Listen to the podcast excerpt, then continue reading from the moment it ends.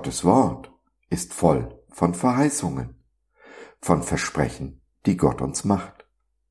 In loser Reihenfolge möchte ich sie mit dir durchgehen. Denn nur wenn wir wissen, was Gott uns versprochen hat, können wir unser Geschenk auch auspacken. Dabei müssen wir nicht nur Gottes Verheißungen vertrauen, sondern auch den Wegen, die er uns führt, diese zu erlangen. Der himmlische Vater verheißt uns seine Bewahrung. Nicht selten ist aber unsere Ignoranz größer.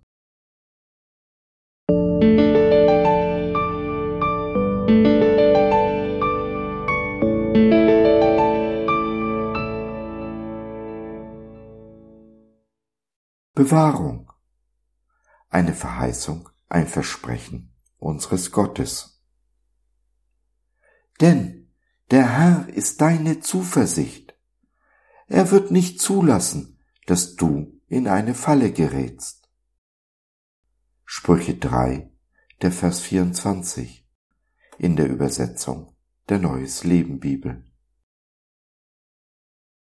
Als ich unseren Eingangsvers mit der Verheißung heute las, musste ich innehalten und habe nachgedacht. In meinem Leben bin ich schon in viele Fallen geraten, große und kleine, auch und gerade die, vor die uns der Sprüchemeister und Prediger Salomo in seiner Weisheit warnt.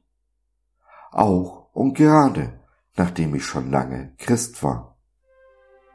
Und oft, nicht nur einmal, Nein, ich neige dazu, meine Fehler zu wiederholen. Und dies nicht, weil ich besonders dumm wäre. Nein, wirklich nicht.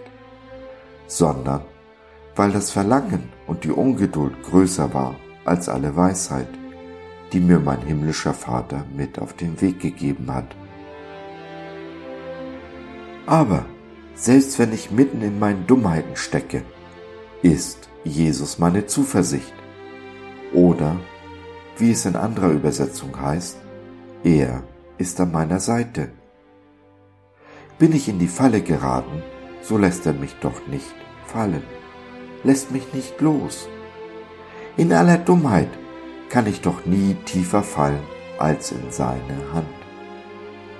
Jesus holt mich aus der Grube, in die ich selbst hineingesprungen bin.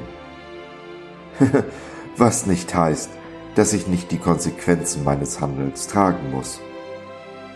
Doch auch durch diese trägt uns unser Jesus. Und manchmal, ganz manchmal, müssen wir noch nicht einmal diese tragen. So groß ist die Gnade unseres Gottes. Jesu Kreuz ist immer mindestens eine Nummer größer als der größte Bockmist, den ich in diesem Leben anzustellen in der Lage bin. Was uns in alledem hilft, ist die Weisheit unseres Vaters, der sie gerne mit jedermann teilt, mit jedem, der danach fragt. Die Weisheit verhält sich allerdings wie Wasser. Sie wählt immer den Weg des geringsten Widerstandes. Setze ich der Weisheit also Widerstand entgegen oder achte andere Dinge oder Personen höher als sie, wird die Weisheit um mich herum fließen und ich stehe da in meiner Dummheit. Der Weisheit Widerstand entgegenzusetzen oder nicht nach ihr zu fragen, ist nichts anderes als Ignoranz ein gutes Stück Ignoranz, bei dem einen etwas mehr, bei dem anderen etwas weniger, steckt in jedem von uns.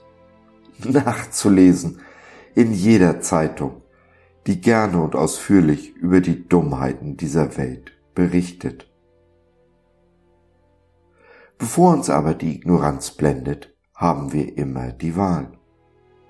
Es liegt in unserer Hand, wem wir zuhören unserem Verlangen und unserer Ungeduld oder der Weisheit des Vaters? Bin ich bereit, trotz meiner scheinbar übermächtigen Wünsche nach der Weisheit des Vaters zu fragen.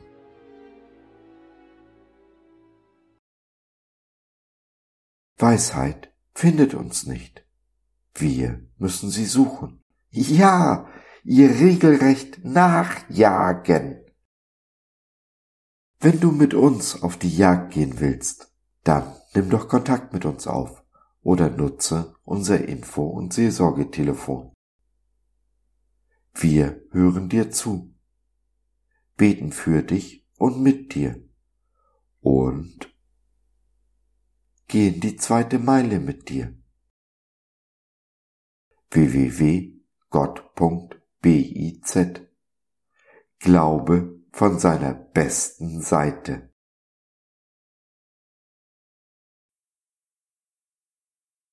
So, das war's für heute. Danke für deine Zeit. Wir freuen uns, dass du dabei warst und hoffen, wir konnten deinen Geist ein wenig anregen. Gerne würden wir von dir hören, mit dir reden, diskutieren und beten. Und gerne würden wir erfahren, wie du die Dinge siehst, wie du sie verstehst. Besuche uns doch im Web, wir freuen uns schon sehr auf dich. www.gott.biz Bis dahin alles Liebe, dein Josef.